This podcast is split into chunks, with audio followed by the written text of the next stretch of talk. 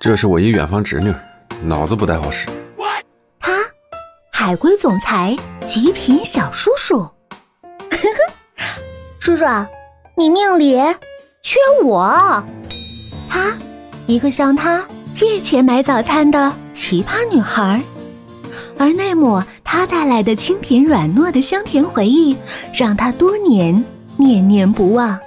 所以，当他磨磨蹭蹭的走到他面前，老师，从您来的第一天我就喜欢您了，喜欢您的眉毛、您的眼睛、您的鼻子、您的嘴巴，您说的每一句话我都放在心上，听到您的声音就让我觉得幸福和快乐。